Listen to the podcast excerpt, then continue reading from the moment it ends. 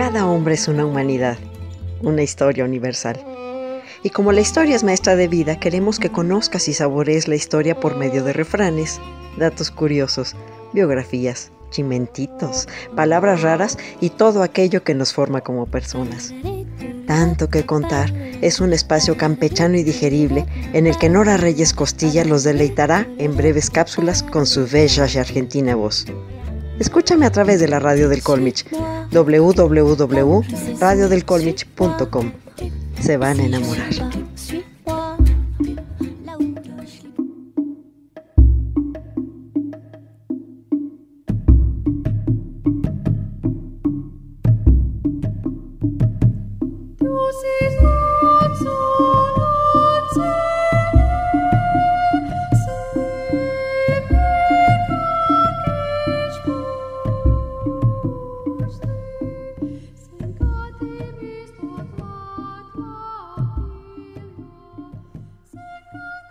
¿Fue choque?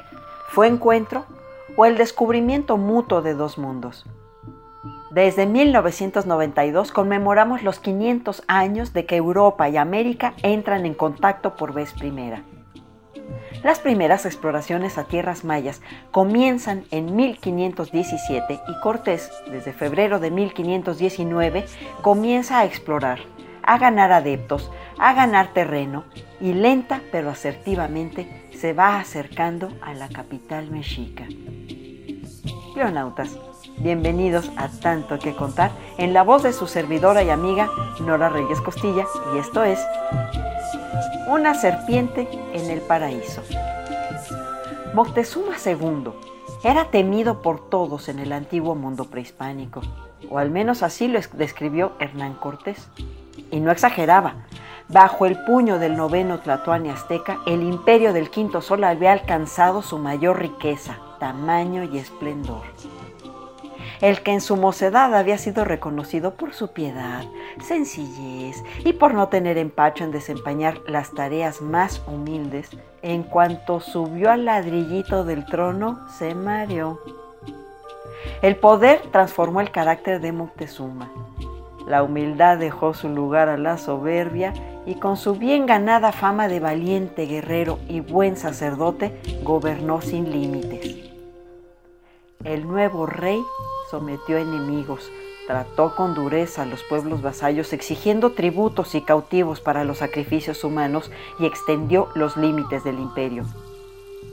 La sobriedad, austeridad y moderación de los anteriores tlatoanis desapareció de Tenochtitlan el emperador se hacía trasladar en andas acompañado de un ostentoso cortejo.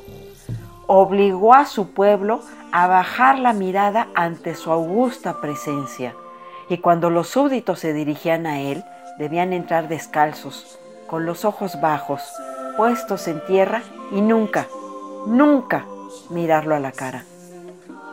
Así se las gastaba Moctezuma II aquella mañana de 1519. Es una absoluta mentira que el Tlatoani se puso de hinojos ante Hernán Cortés y le agradeció el haber llegado a tierra mexica. Cortés, por su parte, llegaba a la capital imperial revestido de cierta aura de misterio. Cuando le informaron a Moctezuma del avistamiento de las embarcaciones españolas en las costas de Veracruz, su primer pensamiento fue que al fin Quetzalcóatl había regresado a exigir su trono.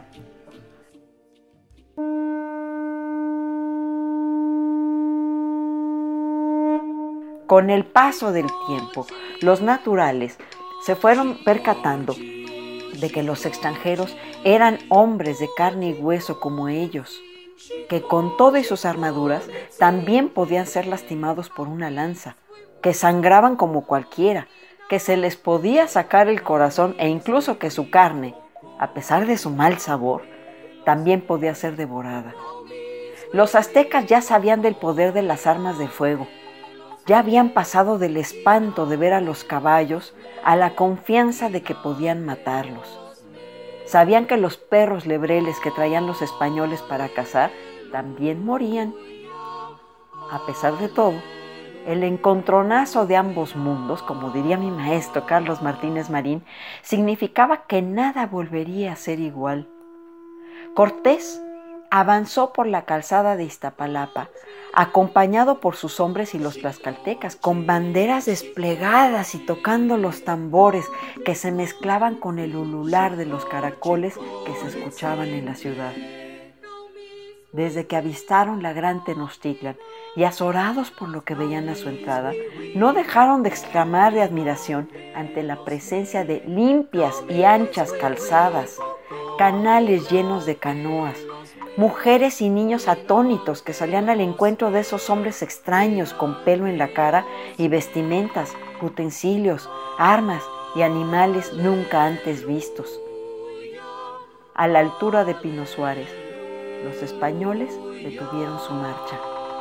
Moctezuma Xocoyotzin salió a recibirlos, escoltado por sus hombres de confianza y un séquito de 200 señores fue el 8 de noviembre de 1519 que Hernán Cortés y Moctezuma II estuvieron cara a cara por primera vez.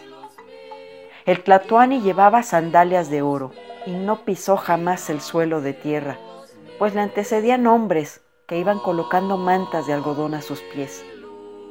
Cortés bajó de su caballo y fue a su encuentro. Se acercó e intentó abrazarlo a la usanza española como una forma de ofrecer un saludo afectuoso.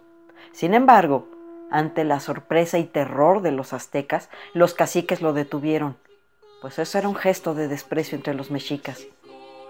Intentó entonces darle la mano derecha a través de Malintzin, pero el Tlatoani lo desdeñó. Según las crónicas, el encuentro ocurrió en la esquina que ahora forman las calles de República del Salvador y Pino Suárez, en el centro de la Ciudad de México, donde hoy se ubica el antiguo Hospital de Jesús y el Templo de Jesús Nazareno.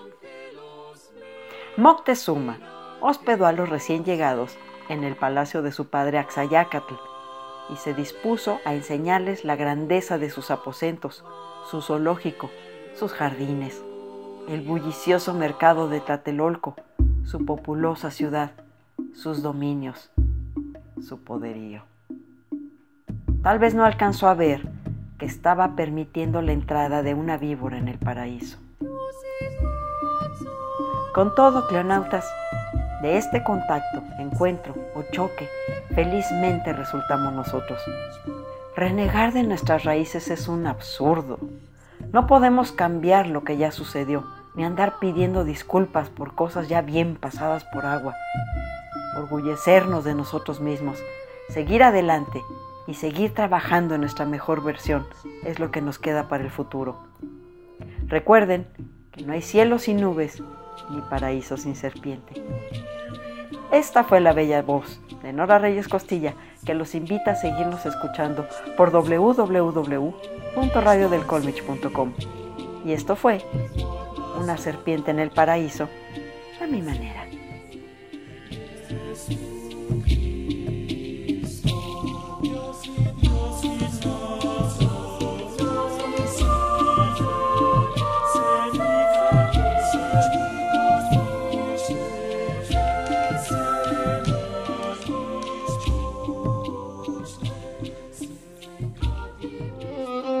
Cada hombre es una humanidad, una historia universal.